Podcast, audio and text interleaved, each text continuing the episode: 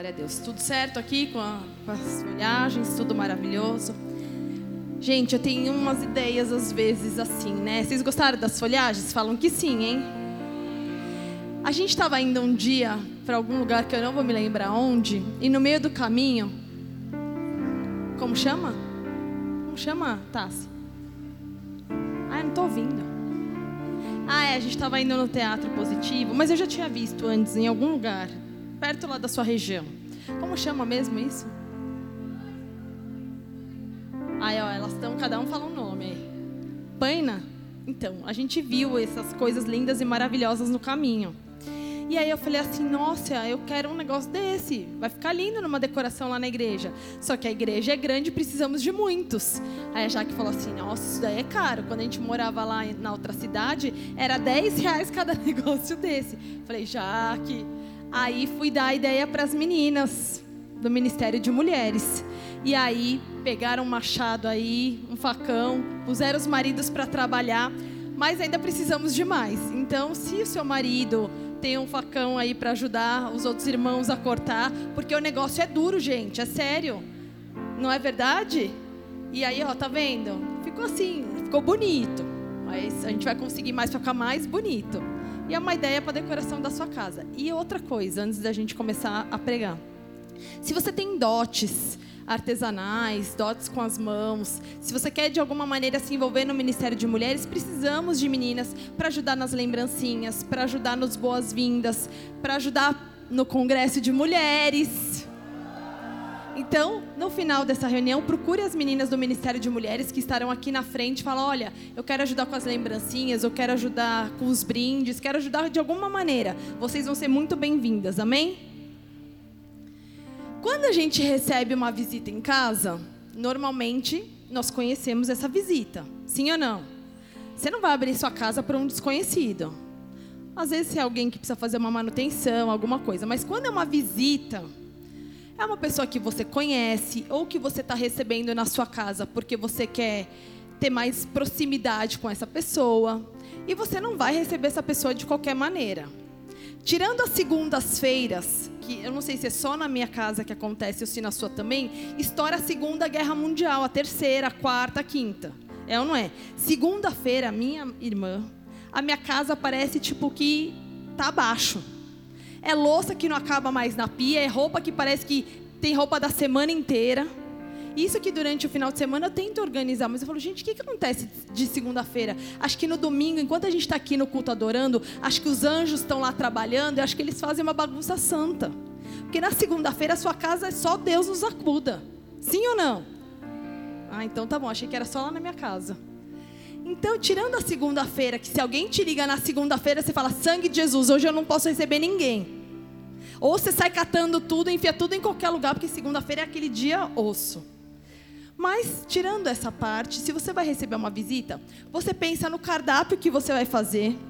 Você pensa se a pessoa come de tudo ou não. Você pensa qual será a melhor comida que eu faço no planeta? Nenhuma. Então, vamos pedir uma pizza.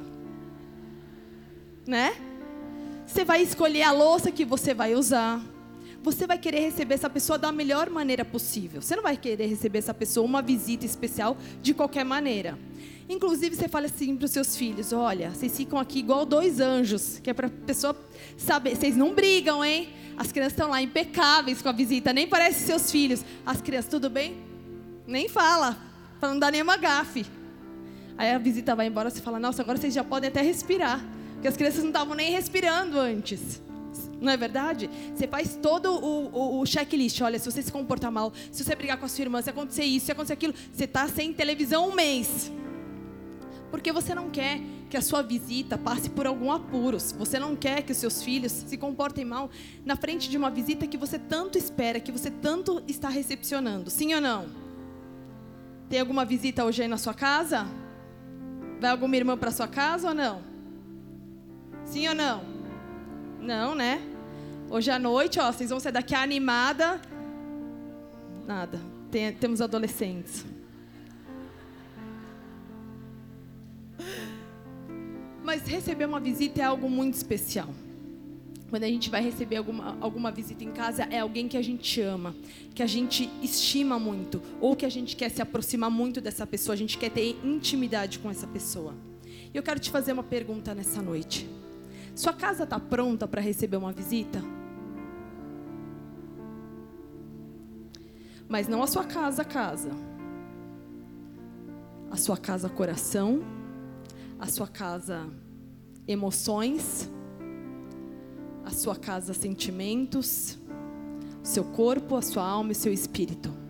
Estão prontos nessa noite para receber uma visita? Você está pronta para receber uma visita nessa noite? E não é qualquer visita, é uma visita muito especial. É uma visita que vai te marcar, que vai restabelecer os teus princípios, que vai restabelecer as tuas emoções. É uma visita que vai mexer com as tuas estruturas, que vai quebrar cadeias, que vai quebrar grilhões. É uma visita que vai te colocar no prumo novamente. É uma visita que vai fazer você ter fé novamente. É uma visita que vai fazer você ter esperança. Ele está na casa nessa noite. Ele te fez um convite. Ele está aqui e ele quer te visitar como há muito tempo não te visitava.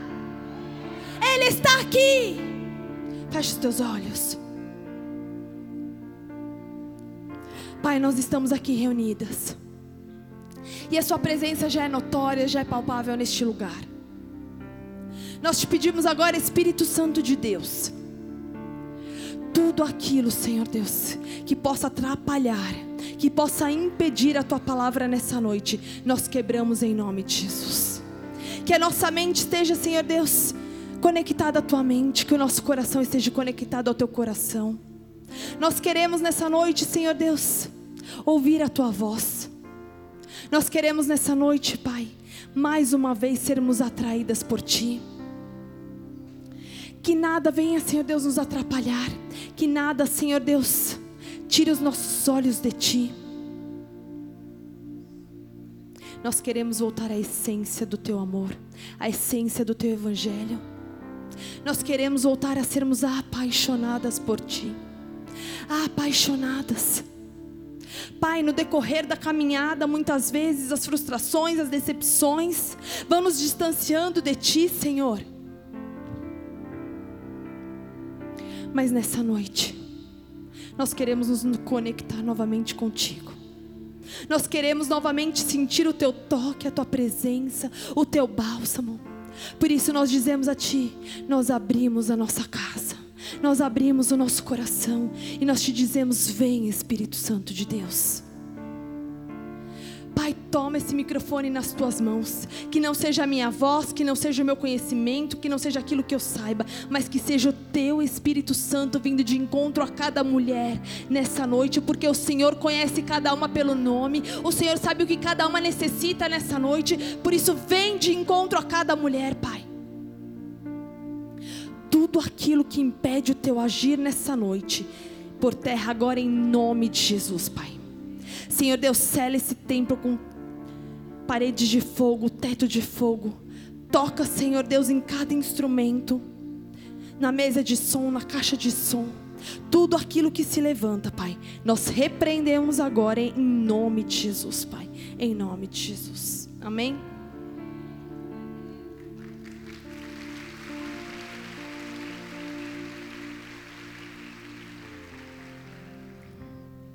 Na Bíblia, Jesus visitou muitas casas.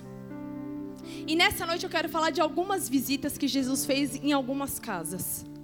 E a primeira visita que eu vou falar está em Lucas 19, versículo 1. Hoje nós vamos em algumas histórias da Bíblia.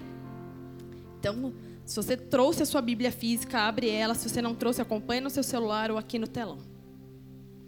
Lucas 19, 1 diz assim: Tendo Jesus entrado em Jericó e atravessando a cidade, e havia ali um homem chamado Zaqueu, o qual era chefe de publicanos e era rico. Este procurava ver quem era Jesus e não podia por causa da multidão, porque era de pequena estatura. E correndo adiante, subiu a uma figueira, a fim de vê-lo, porque havia de passar por ali. Quando Jesus chegou àquele lugar, olhou para cima e disse: Zaqueu, desce depressa, porque importa que eu fique hoje em tua casa. Desceu, pois, a toda pressa e o recebeu com alegria.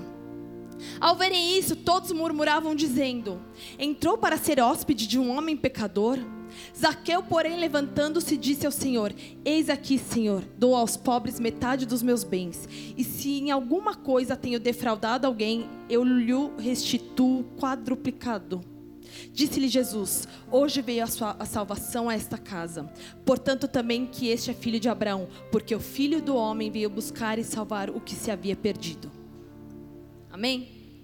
Zaqueu, como o texto nos diz, um homem do império, funcionário do império, ele provavelmente era chefe dos cobradores de impostos. Olha que profissão abençoada. Quando alguém cobra imposto, você fala: hum, alguma coisa boa não vem dessa pessoa, né? Ele deveria ser odiado. As pessoas já deviam olhar para ele pensando: sangue de Jesus tem poder. Lá vem ele querer cobrar, me roubar, me extorquir. Porque normalmente, né, as pessoas que não têm um coração em Deus e cobram impostos ou têm um cargo de, de uma grande estatura e que mexe com dinheiro, querem extorquir. Esses dias eu estava conversando com o pastor do Paraguai e ele estava falando que para vir para cá de carro, todas ele vem orando porque se algum guarda para ele, quer dinheiro. Então eu falo: não, vamos fazer com que Deus te esconda debaixo da sombra da nuvem do poder de Deus para que nenhum policial te veja, porque é tenso. As pessoas que têm um poder hierárquico maior do que o nosso às vezes e dependendo do poder e o coração querem dinheiro. Então Zaqueu, um cara de boa influência, cobrador de impostos, chefe de todos os outros, devia estar numa máfia uma máfia de dinheiro, uma máfia de, de poder. E olha só que engraçado, a palavra nos fala que ele era rico.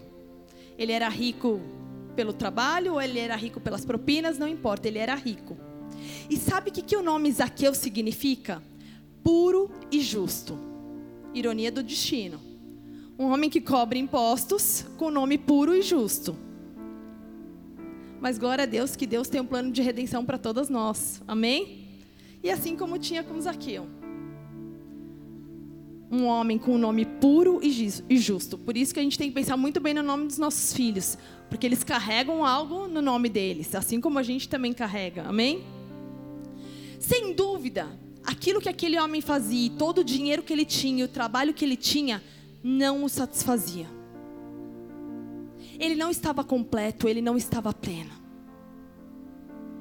Ao ponto de quando ele ouve falar que Jesus iria passar por aquela cidade, ele para tudo o que ele estava fazendo e ele fala: Eu preciso ir atrás. Eu preciso ver o que está acontecendo. Porque eu conheço a fama desse Jesus. E eu preciso ir atrás. Só procura algo ou alguém que ainda não encontrou. Só procura algo quem ainda não descobriu. Só procura algo quem está incompleto e insatisfeito. Será que eu e você já encontramos tudo aquilo que a gente precisa? Ou será que ainda existem áreas das nossas vidas que estão insatisfeitas, estão incompletas? Será que nós estamos à procura de algo ainda? Atrás do que você tem ido? Atrás do que você tem buscado? Aonde você tem gasto os melhores dias e os melhores momentos da sua vida? Atrás do quê? Ele conhecia a fama de Jesus, por isso ele queria ir atrás de Jesus. Ele queria preencher aquele vazio que estava dentro da alma dele. E nesse momento ele podia ter pensado: eu vou embora, ah, uma grande multidão eu não consigo enxergar, eu sou pequeno, eu tenho uma limitação. Imagina se me verem, eu sou um cara de um alto cargo, eu sou poderoso, eu tenho dinheiro e eu vou me prestar esse papel. Talvez ele podia ter ficado envergonhado, com os pensamentos no que as pessoas iriam dizer a respeito dele. Mas ele sabia que aquele vazio o consumia. Ele sabia que ele precisa preencher aquele vazio naquele momento aquele sentimento talvez de culpa de tudo de errado que ele fazia durante anos, o tomava conta, e o peso estava sobre ele. Mas quando ele ouve da fama de Jesus, ele fala: Eu vou atrás. Chegou a minha hora.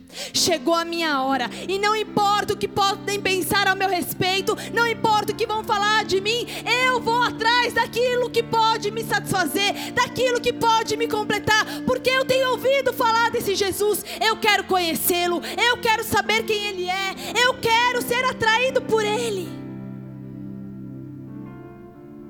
E o versículo 4 diz que correndo à frente, ele sobe numa figueira. Imagina para uma pessoa de pequena estatura subir numa árvore. Sem ajuda talvez de ninguém, sem nenhum banquinho, sem nada. Ele deve ter passado um aperto, ele deve ter tentado desistir várias vezes. Mas ele tinha um foco e um objetivo. E nenhuma adversidade do momento iria impedi-lo de cumprir aquilo que ele foi fazer naquele lugar. Nada nem ninguém ele saiu da zona de conforto porque existia algo gritando dentro dele. E ele lá, de pequena estatura, subindo numa árvore. E o versículo 5 diz assim: Quando Jesus chegou àquele lugar, Jesus olhou para cima e disse: Zaqueu, desce depressa, pois hoje eu vou na sua casa. Ele não era mais um no meio da multidão. Assim como eu e você não somos mais uma no meio da multidão. Ele o chama pelo nome. Zaqueu desce! Zaqueu desce! Maria desce! Ana desce! Eu te vejo no meio da multidão e eu te chamo pelo teu nome. Eu te chamo pelo teu nome. Não importa como você chegou aqui, não importa quais são as dificuldades, não importa como você estava, importa que eu estou vendo teu coração desesperado por mim. Eu sou o único que posso te completar. Eu sou o único que posso te satisfazer. E eu te chamo pelo teu nome, porque você saiu da sua zona de, de conforto. Você está aqui. E antes que você viesse aqui, eu vim te visitar primeiro. Eu te chamei neste lugar. E eu te chamo pelo teu nome. Você não é só mais uma. Você é única, você é filha, você é especial. Eu talvez não saiba o nome de todas vocês, e não sei, mas Ele sabe o teu nome, a tua história, as tuas lágrimas, as tuas frustrações, as tuas decepções. E Ele veio te visitar nessa noite. Ele veio te visitar. Ele veio te visitar. Mas não somente hoje, todos os dias da sua vida. Ele acaba com a solidão. Ele acaba com a solidão. Isaqueu desce e com alegria, com satisfação, ele vai para casa, porque ele tem uma visita. Ele não se preocupou naquele momento como que estava a casa dele. Ele sabia o quanto ele era errado. O quanto de coisas erradas ele fazia. Mas quando nós somos atraídas à presença de Jesus, ele apaga o nosso passado. Ele não se preocupa com o teu passado. E naquele momento Zaqueu não estava preocupado com o passado dele. Ele estava preocupado sim em que algo iria ser transformado dentro dele. E quando aquela visita entra dentro da casa dele, a mentalidade dele muda, as atitudes dele mudam, a identidade dele muda, porque ele encontrou o que ele tanto procurava, que talvez no dinheiro ele não encontrasse, no cargo ele não encontrasse, que é a presença, é o amor, é a glória de Jesus. Ele foi atraído por essa presença. Ele não precisou mais se esconder. Quando ele chega, ele nos transforma. Ele muda os nossos pensamentos. Ele muda o nosso coração, Ele muda a nossa visão.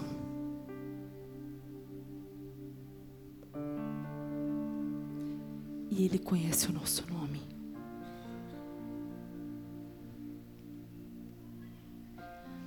Feche os teus olhos por um momento. Ouça Ele chamando o seu nome. Ouça Deus chamando o seu nome. Entrando na sua casa. E te falando: Eu vim te visitar. Com transformação. Eu vim te visitar.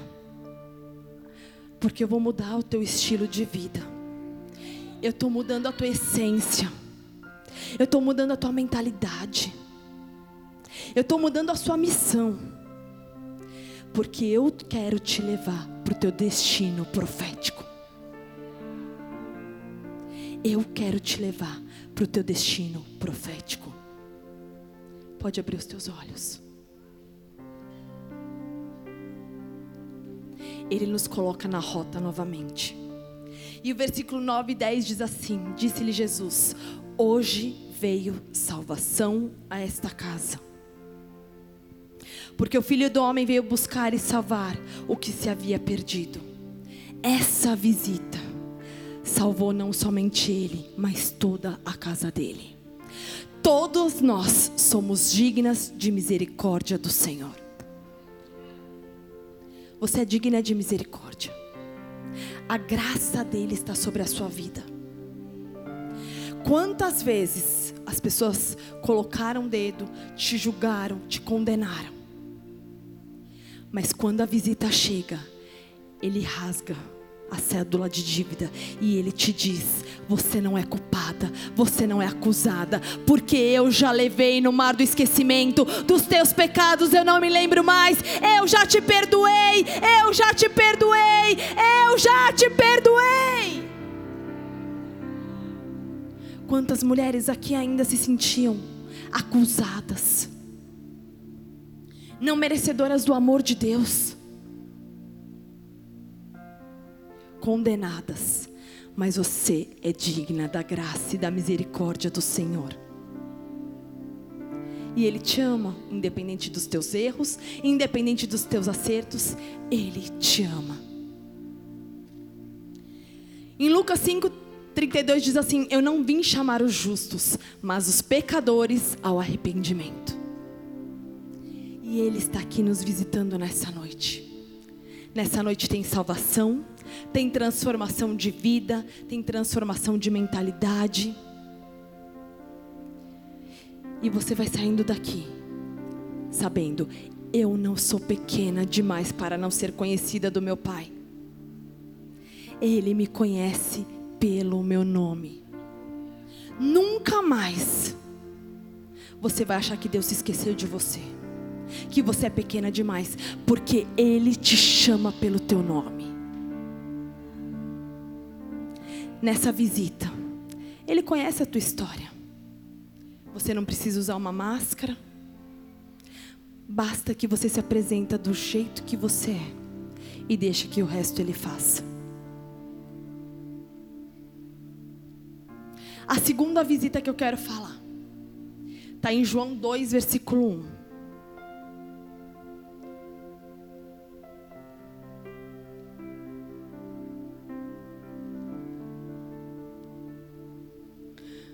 Três dias depois, houve um casamento na Galiléia, estava ali a mãe de Jesus.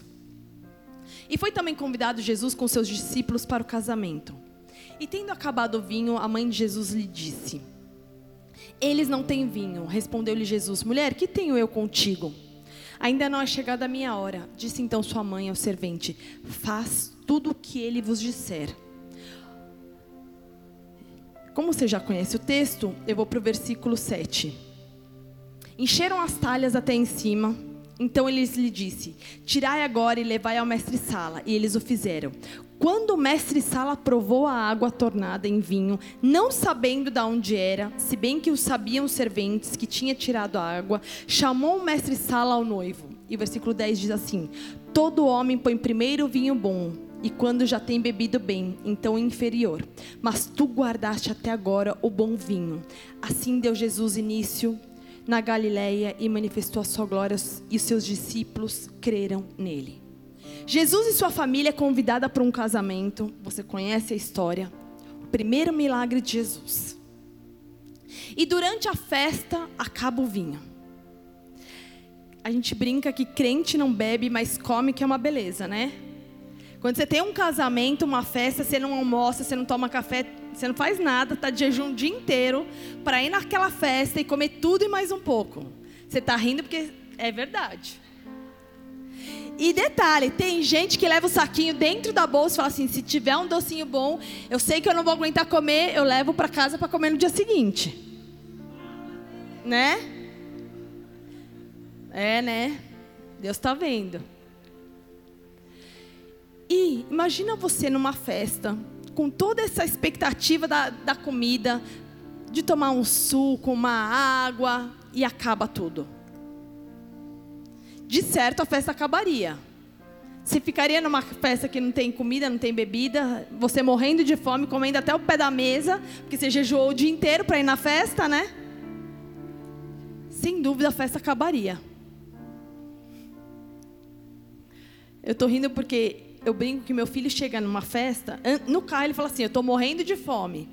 Eu falo assim: Quando chegar na festa, você come. Aí chega na festa, o menino vai brincar. E a fome que ele estava? Onde foi parar? Não sei. A hora que a gente está indo embora, ele fala assim: Eu estou morrendo de sede. Acho só lá na minha casa. Aí a gente vai, pega água para ele. A hora que ele entra no carro, ele falou: Estou morrendo de fome. Eu falo: Filho, tinha comida na festa. Ah, mas eu estava brincando. E quando ele fala, eu não vi a comida. O seu filho também. Eu falo, gente, eu falo, agora você vai chegar na festa, você vai sentar, você vai comer e depois você vai brincar. Acontece isso? Não. Mas não, vai, vai, uma hora vai dar certo. Eu falo para ele: a próxima vez que você for numa festa e você não comer, eu não vou te dar nada em casa. Aí ele fala assim para mim: você vai deixar eu passar fome? O vinho acaba, a festa prestes a terminar. E aí eu te pergunto: imagina uma visita na sua casa e você não se programa o suficiente. Você não tem mais bebida, de repente você tem até comida. Aí você compra, faz estoque de refrigerante, a sua, sua visita só toma suco. Aí você fala: tem água, água da torneira aqui, quer um pouco? Faz uma mistura, água com gelo, delícia. Ainda mais nos dias de calor de Curitiba, né? Você lembra comigo de uma história que também acaba o mantimento para uma viúva e o profeta entra na, na casa e acaba com a escassez? Como pensar em alegria? Como pensar em descansar? Como pensar em relaxar se tem algo escasso? dentro da sua casa. Como que eu e você fazemos para acabar com algo que está escasso? Escassez significa que não há quantidade suficiente de algo. É a carência ou a insuficiência de algo. Algo está faltando. O que está escasso na sua vida? O que está prestes a acabar? Ou melhor, o que já acabou? Já acabou a sua alegria? Já acabou a sua fé? Já acabou o seu amor próprio? Já acabou o seu casamento? Já acabou até mesmo a sua alegria de viver? O que está escasso? O que Satanás roubou de você? Que trouxe você para uma situação de mornidão, de frieza, de apatia, que você não tem mais alegria de viver. O seu sorriso muitas vezes não é o sorriso que você gostaria de dar, porque só você e o Senhor conhecem o íntimo do teu coração. Escasso.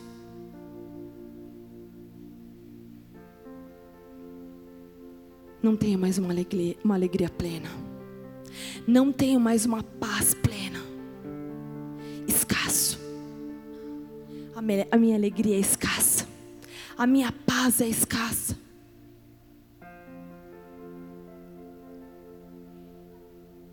As minhas emoções estão escassas. O que está escasso dentro de você?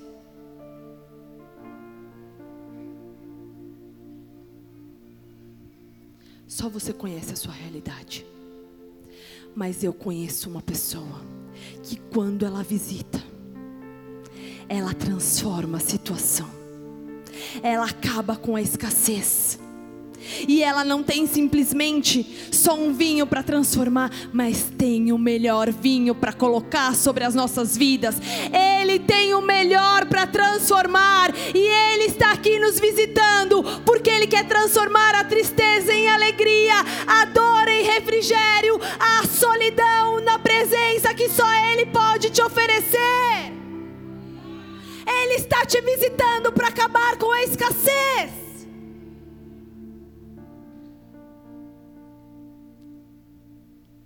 A paz do Senhor está sobre este lugar. E Ele vai te visitar com uma paz que há muito tempo você não sentia. Ele vai te visitar com um amor que há muito tempo você não podia sentir.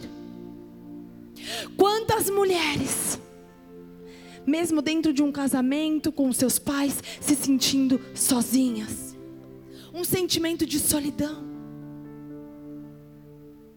Mas Ele está aqui para acabar com essa solidão,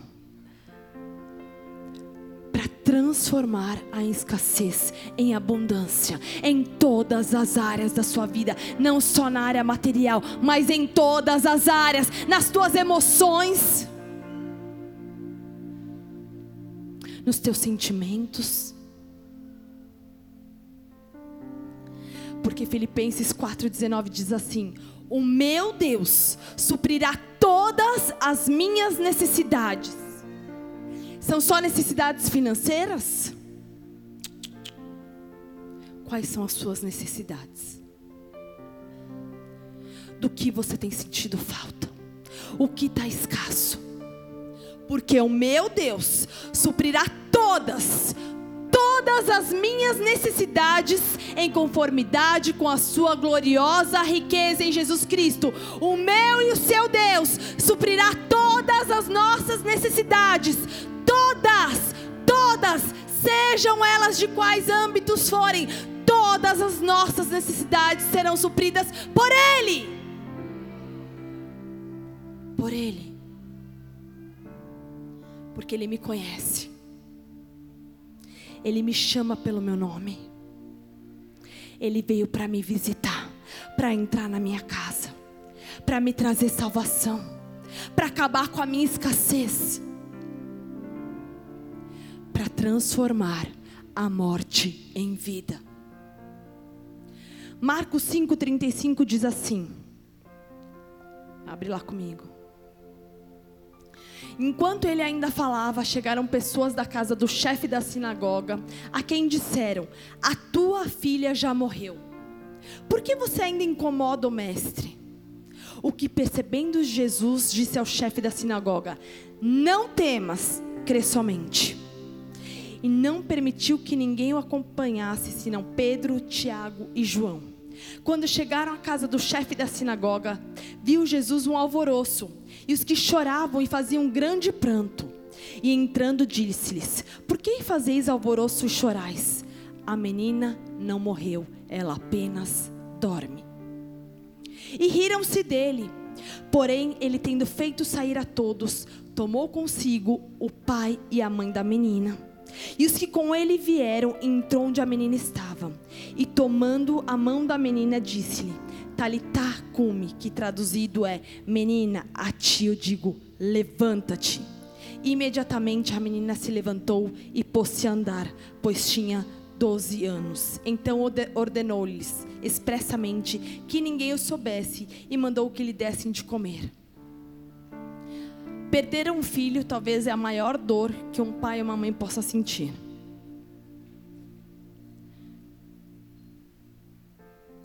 Eu imagino. Eu já perdi dois bebês, vocês conhecem a minha história. Mas eu não tive convívio.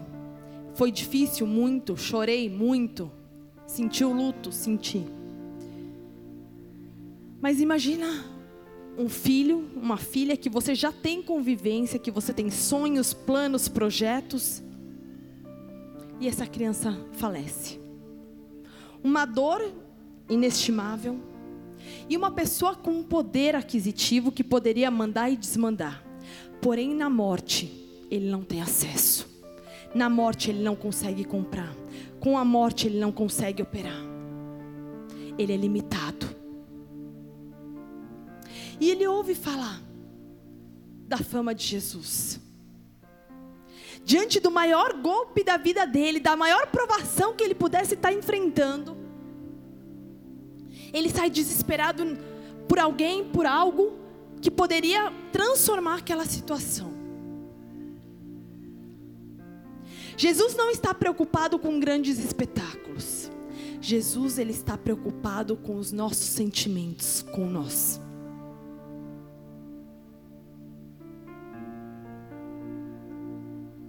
E diante da morte, ele fala: Eu preciso encontrar Jesus. Ele precisa saber. Ele é o único que pode transformar essa situação. Eu já ouvi falar dele. Às vezes eu vivo situações de escassez em muitas áreas, mas há áreas da minha vida que já estão mortas. Não só mais escassas, mas estão mortas. A morte talvez dos teus dons, a morte dos teus talentos, a morte dos teus sonhos. Será que Satanás já levou a morte a tua intimidade com Deus?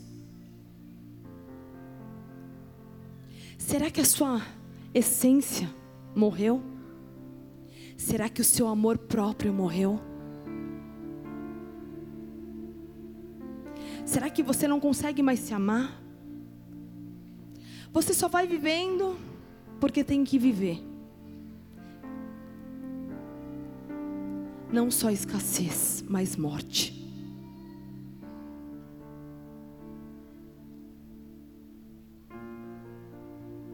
Eu não mais me reconheço. Não tenho mais planos, não tenho mais objetivos, não tenho mais metas. Estou seca. Vivendo um dia de cada vez, esperando a morte efetivamente acontecer sobre a minha vida. Porque o ladrão vem para roubar, matar e destruir. Mas assim como aconteceu com a filha de Jairo, ele vem para trazer vida eterna, para trazer vida eterna, para trazer vida eterna. Mas para que a vida chegue novamente, o versículo 35, a parte 2 diz assim: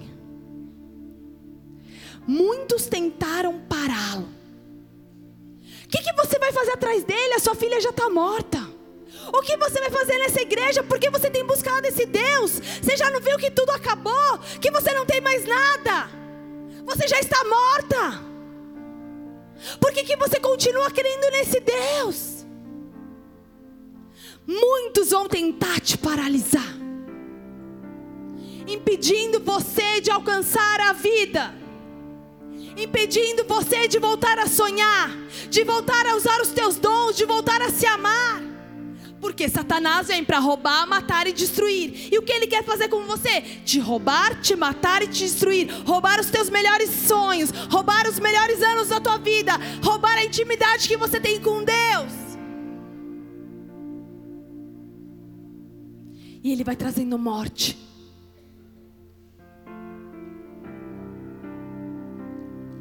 Mas todo aquele que se levanta para te paralisar, para te impedir, para te impedir de chegar aonde você precisa, vai cair por terra, porque nessa noite, a segunda parte do versículo diz: "A tua filha não morreu, ela apenas está dormindo". É uma ordem que Deus nos manda nessa noite. Confia nesse Deus. A ordem é: não temas, crê somente.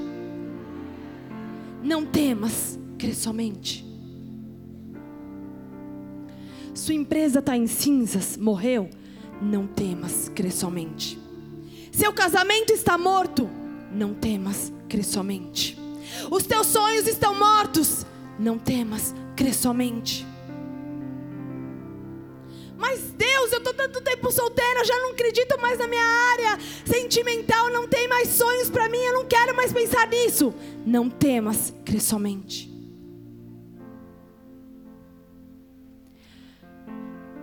Tomando a menina pela mão, disse: Talita come, levanta e anda. Ele pega você pela mão e ele te diz nessa noite: levanta e anda. A morte não é o fim, a morte não é o fim, porque eu sou o Deus de vida e eu te digo nesta, nesta noite: levanta e anda. Eu trago um novo sopro de vida, um novo sopro de vida. Onde havia morte, eu fôlego de vida está vindo sobre ti. O meu fôlego de vida está vindo, ele está vindo sobre você, sobre cada uma das tuas entranhas, sobre as tuas emoções, sobre os teus pensamentos, sobre os teus sonhos. O fôlego de vida de Deus está vindo sobre você. Levanta a tua mão, Ele está te dizendo: Eu te digo, eu te digo, levanta, levanta, levanta. A morte não vai te parar, a morte não vai parar, porque eu cancelo a morte sobre a tua vida. E eu te digo: levanta, porque a vida, a vida, a vida sobre ti. A vida.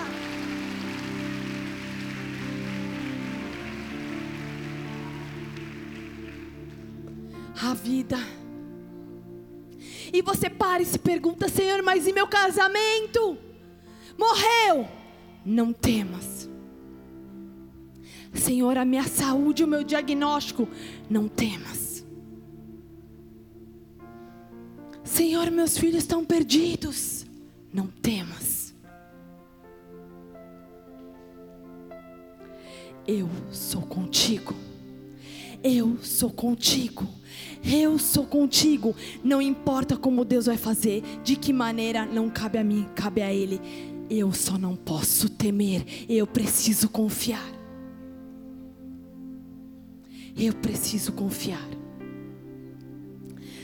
E Ele me diz nessa noite: Não temas, eu sou contigo.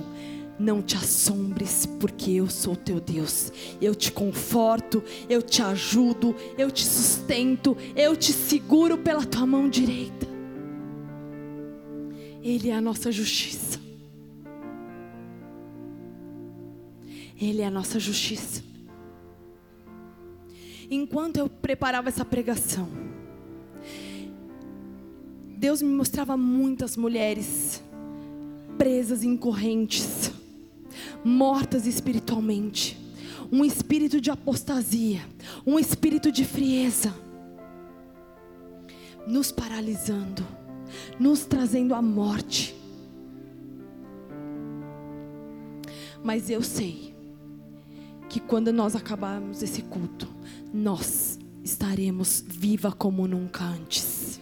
Nós estaremos vivas como nunca antes. Sabe por quê? Todo o espírito de Jezabel, toda a frieza do nosso meio, tudo aquilo que calava a voz profética, está indo embora. Toda a morte dos nossos sonhos, da nossa chamada, dos nossos ministérios, serão transformados em vida novamente. O que precisa reviver dentro de você? O que nessa noite precisa sair as cinzas,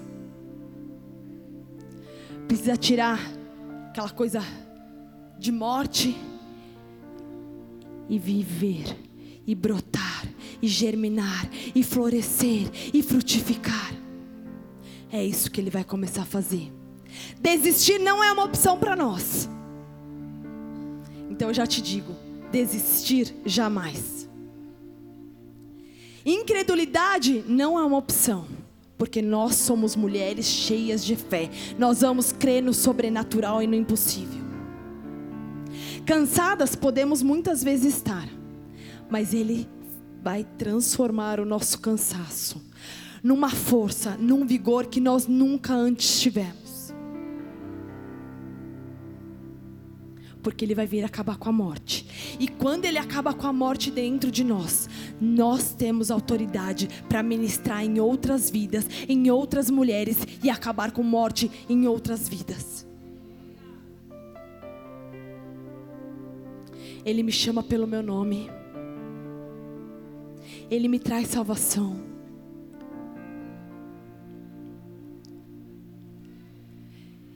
Ele me tira da escassez. Ele me, livra da morte. Porque Ele vai me levar a viver o impossível e o sobrenatural. Quando eu passo pela escassez, quando eu venço a morte, eu vivo o sobrenatural e o impossível. Lucas 1, 26 diz assim: No sexto mês, foi o anjo Gabriel enviado por Deus a uma cidade de Galiléia chamada Nazaré. A uma virgem desposada com um varão cujo nome era José da casa de Davi. E o nome da virgem era Maria. Entrando o anjo onde ela estava, disse: Salve, agraciada, o Senhor é contigo. Ela, porém, ao ouvir estas palavras, turbou-se muito e pôs-se a pensar que saudação seria essa. Disse-lhe então o anjo: Não temas, Maria, pois achaste graça diante de Deus. E eis que conceberás e darás à luz a um filho, ao qual porás o nome de Jesus. Este será grande e será chamado Filho do Altíssimo. O Senhor Deus lhe dará o trono de Davi, seu pai, e reinará eternamente sobre a casa de Jacó, e o seu reino não terá fim. Então Maria perguntou ao anjo: Como se fará isso, uma vez que não conheço o varão? Respondeu-lhe o anjo: Virá sobre ti o Espírito Santo e o poder do Altíssimo te cobrirá com a sua sombra. Por isso, o que há de nascer será, será chamado Santo, Filho de Deus. Até aí. O anjo visita Maria e promete algo grande demais para a realidade dela. Sim ou não? Eu não conheço sua realidade, mas imagina alguém te oferecendo algo que tipo você fala: "Deus, tipo, impossível. A minha realidade não permite isso, a minha realidade não suporta isso". Com certeza você vai falar: "Deve ser alguma pegadinha". Cair no conto, deve, estar, deve ter uma câmera escondida atrás de mim, porque isso é, é totalmente fora da minha realidade. Isso que o anjo está me falando, tipo, ou eu tô Sabe, tipo, quando você come muito e vai dormir? E aí você, você tem uns sonhos que não tem nada a ver com coisa nenhuma. Aí você acorda e fala, nossa, acho que é sonho de barriga cheia. Comi muito, fui dormir, tipo, tô tendo esses sonhos alucinantes. Mais ou menos isso que ela devia estar tá pensando. Tipo, uma realidade totalmente, tipo, como que eu vou conceber, vou ter um filho, nem varão eu tenho direito. Meu Deus do céu, o que, que esse anjo está falando para mim? Que realidade é essa que ele está me propondo? Não condiz com a minha situação. Será que nós temos limitado o agir de Deus sobre a nossa vida? Quando Deus nos oferece coisas impossíveis, grandes demais? Será que os nossos olhos só enxergam as circunstâncias ao nosso redor? E a gente deixa de acreditar no sobrenatural de Deus? Ele vai nos visitar com o sobrenatural, mas os meus olhos naturais não podem ficar paralisados nas circunstâncias eu não posso ser um fator limitador do agir de Deus sobre a minha vida. Deus, mas eu só ganho X. Deus, mas como vai ser? Vai vir o meu, o meu varão, mas já estou esperando há 10 anos, loiro de olho azul, com um carro XYZ. Não. Deus, pode ser um coitadinho, um pequenininho. Para de limitar o agir de Deus sobre a sua vida. Pensa grande, sonhe grande, porque o nosso Deus é um Deus de sobrenaturalidade. O nosso Deus é o Deus do impossível. Faz a sua lista de desejos e coloca tudo o que você quer em todas as áreas, tá? Você vai casar, fala, Deus, eu quero meu casamento assim, assim, assim. Deus, eu quero a minha empresa assim, assim, assim. Deus, eu quero meu varão assim, assim, assim. Quando eu for para a faculdade, eu quero que tenha esse, esse, esse professor. desse jeito. Deus é um Deus de detalhes. E Deus eleva. A gente tem que elevar as nossas expectativas em Deus. Porque Deus não dá qualquer coisa para os seus filhos. Deus tem sobrenaturalidade. Ele tem o impossível. E Ele realiza muito mais do que aquilo que você tem pedido a Ele. Porque os teus sonhos, sonhos são sonhos do coração de Deus. Tudo aquilo que a gente sonha tem que ser o sonho do coração de Deus. Deus, eu quero isso. Esse é teu sonho? Então eu vou sonhar em abundância. Sim ou não? Maria não estava entendendo nada.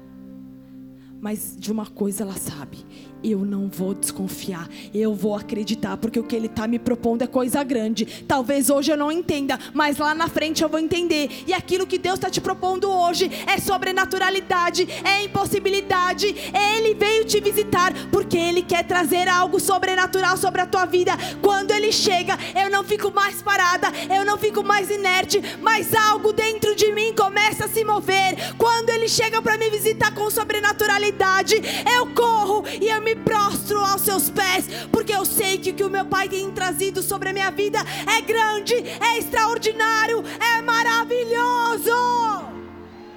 É maravilhoso, e eu me coloco aos teus pés, sabe por quê? Ele está à porta batendo. Apocalipse 3:20 diz: Ele está à porta e bate. Se alguém ouvir a voz dele e abrir, ele vai entrar em sua casa, vai ceiar e ficar com você para sempre.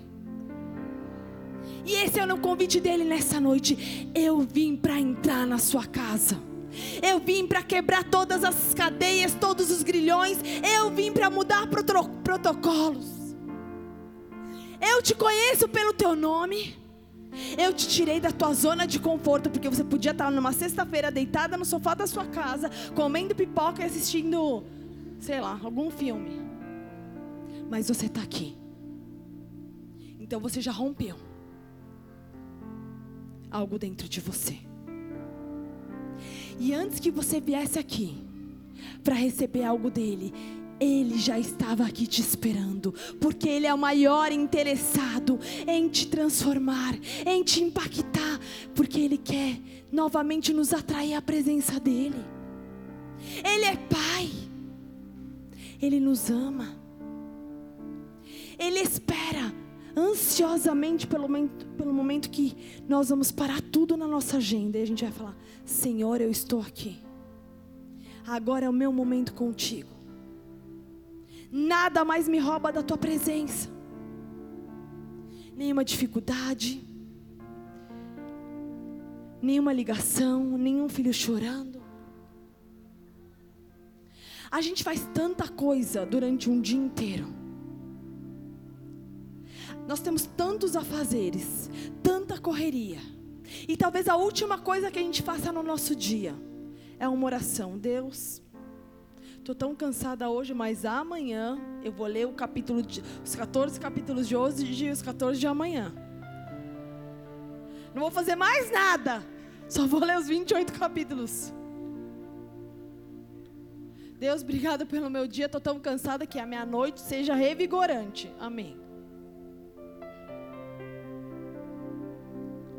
Sim ou não? Às vezes nossos dias são assim. A gente tenta ser a Mulher Maravilha, mas a gente nunca vai ser, porque somos limitadas. Mas só que se a gente entende e volta a se conectar com a presença dEle, e começa o dia Senhor, o mais precioso, a minha primícia é tua, Senhor. Eu vou acordar dez minutos mais cedo, Senhor Deus, só para estar na tua presença. Eu não preciso pedir nada, eu não preciso falar nada, Deus. Eu só quero a tua visita, eu só quero a tua visitação, eu só quero ser atraído por ti. Eu só quero saber, Senhor Deus, que o Senhor está comigo. Eu só quero saber que eu vou enfrentar meu dia, vou ter dificuldades, mas eu sei que não estou sozinha. Tudo começa a mudar. E Ele nos trouxe aqui. No primeiro culto de mulheres de 2023 na igreja de Curitiba. Para dizer que durante esse ano nós não estamos sozinhas, mas que todos os dias haverá uma visitação disponível sobre a minha vida e sobre a sua vida. Ela está disponível, a visitação dele é permanente. Basta eu querer, basta eu parar tudo e falar: Senhor, eu estou aqui, eu quero a tua visita, eu quero te sentir, eu preciso de ti. Eu não sou pequena demais, mas o Senhor me conhece pelo meu nome. O Senhor sabe quem eu sou, o Senhor sabe as minhas histórias. O Senhor sabe tudo que eu faço de certo e de errado. O Senhor sabe tudo. E mesmo assim o Senhor me ama.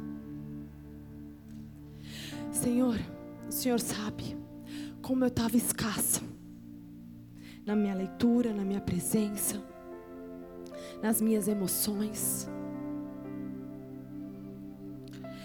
Mas a partir dessa noite, com a tua visitação, acaba a escassez sobre a minha vida. Acaba a escassez sobre a minha vida.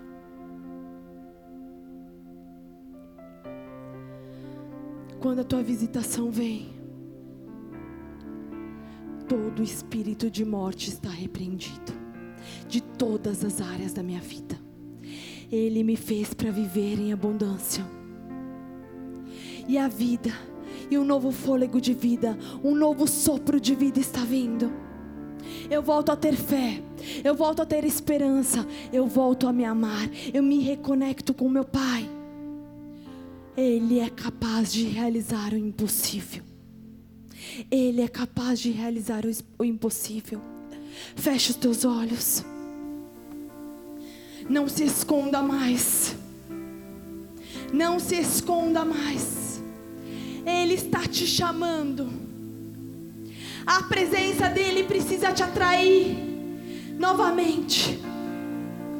Ele quer se reconectar contigo. Ele quer te colocar no rumo dele novamente.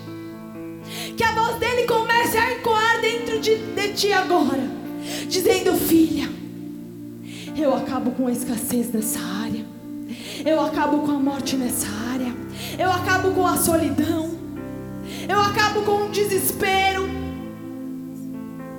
Eu estou aqui, eu vim te visitar.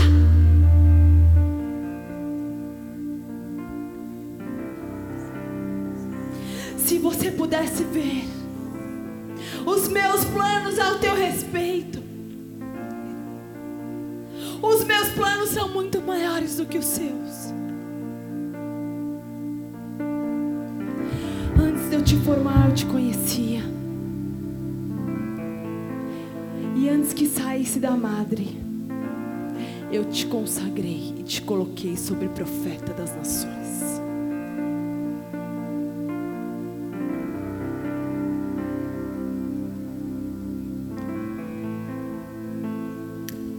Nos abraça nessa noite.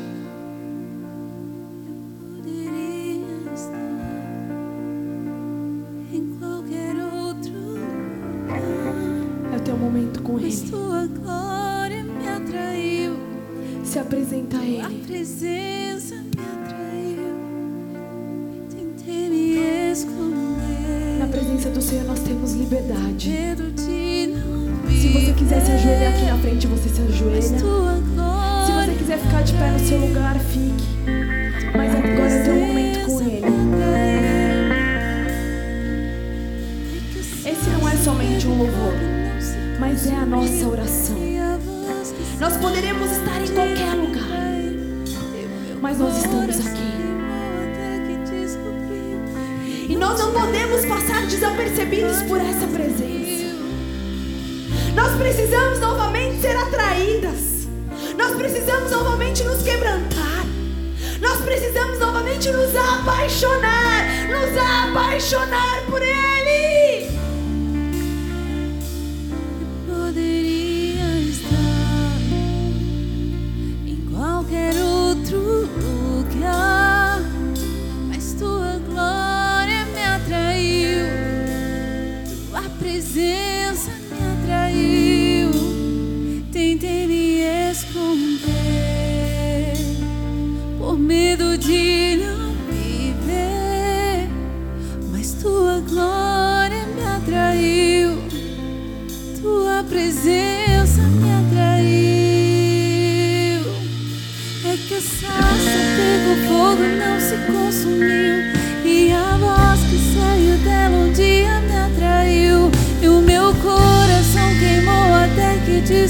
viu.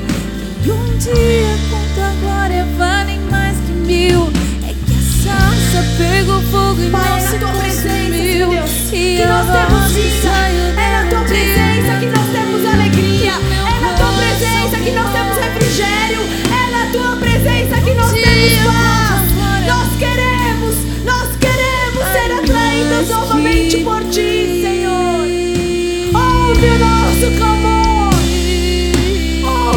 nosso coração, Pai, derramado diante da tua presença. Nós precisamos da tua glória e da tua presença. Nos atrai, nos atrai, nos atrai. Pela tua presença, não me vejo sem a tua presença. De pé no seu lugar.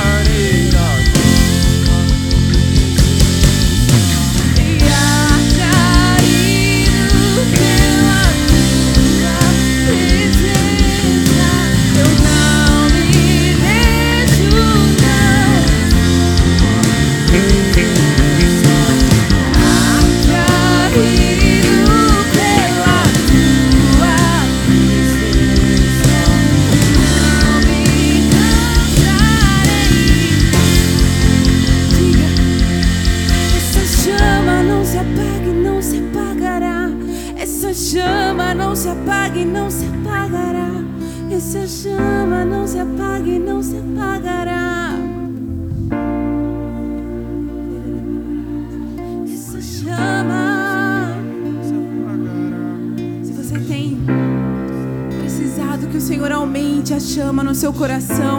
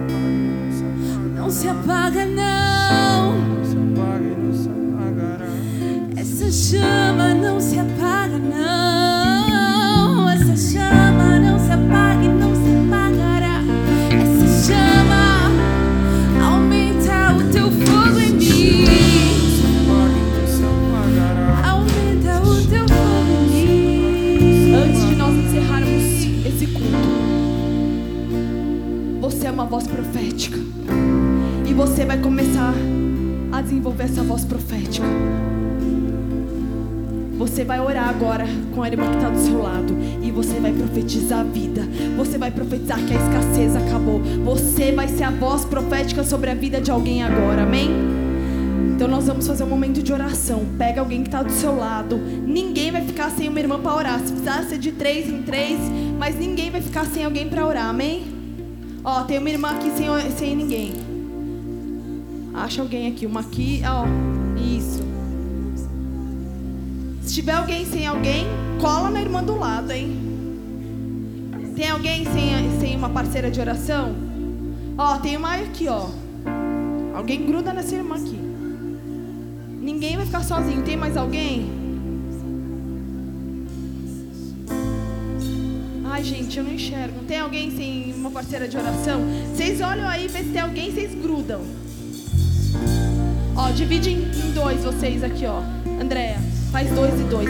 Você vai profetizar sobre a vida da sua irmã agora, amém? Eu quero ouvir a voz de vocês. As regiões celestiais estão aqui. Há anjos e demônios aqui ouvindo as nossas orações. E nós vamos profetizar um novo tempo. Um tempo de bênção,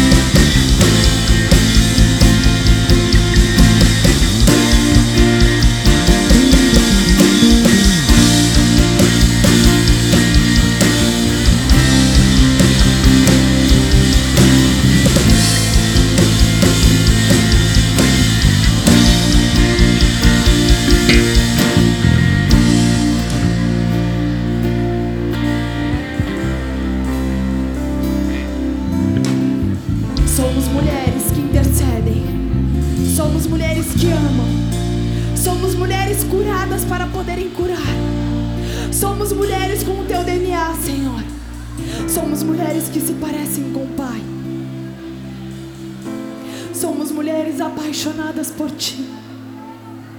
Mulheres que refletem a Tua glória onde quer que vamos. Em tudo que fazemos resplandecemos a tua glória.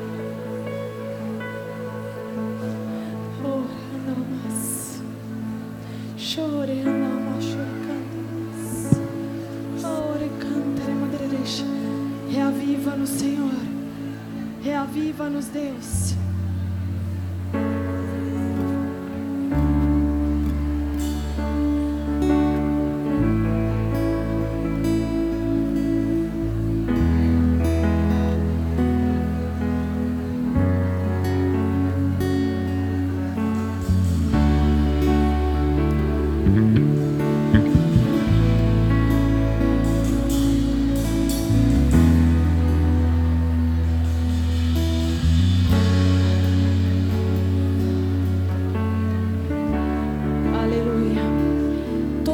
Fechados, todas as cabeças baixas. Se você entrou aqui nesse lugar e você nunca entregou a sua vida a Jesus, ou se você já entregou a sua vida a Jesus, mas andava longe dos caminhos do Senhor, nessa noite Ele te traz de volta. Se você quer entregar sua vida a Jesus, erga uma de suas mãos para que Ele possa ver. Aleluia, aleluia. Se você andava longe dos caminhos do Senhor, esse é teu momento de voltar. Repete assim comigo, Senhor Jesus. Senhor Jesus, Nessa noite, nesta noite, eu entrego a minha vida a Ti. eu entrego a minha vida a Ti. Eu fui atraída pela Tua Eu fui presença. atraída pela Sua presença. Eu quero andar na Tua Eu presença quero andar na Sua presença e nunca mais sair dela. e nunca mais sair dela. Escreve meu nome Escreve o meu nome no livro da vida. no livro da vida. Me dá salvação. Me dá salvação. Me dá a vida Me eterna. dá a vida eterna, Porque eu creio em Ti. porque eu creio em Ti. Pai, em nome de Jesus, sela, separe e consagra cada uma dessas vidas que nessa noite se entregaram a Ti. Que em nome de Jesus, que o Teu bálsamo, que a Tua paz, que a Tua visitação seja permanente sobre a vida das Tuas filhas, Pai. Que em nome de Jesus elas possam, Senhor Deus, ter experiências sobrenaturais com o Teu Espírito Santo e com a Tua glória. Em nome de Jesus. Você que fez essa oração, agora que nós já estamos acabando no final dessa reunião, tem as- o, o pessoal das boas-vindas que estão com umas plaquinhas ali, no meu canto esquerdo, na sua direita. Eles vão anotar o seu nome, o seu telefone. Eles querem fazer uma oração com você, te convidar a frequentar uma cela. Não deixe de passar lá você que fez essa, essa oração nesse momento. Amém? Quem está feliz de estar na casa de Deus?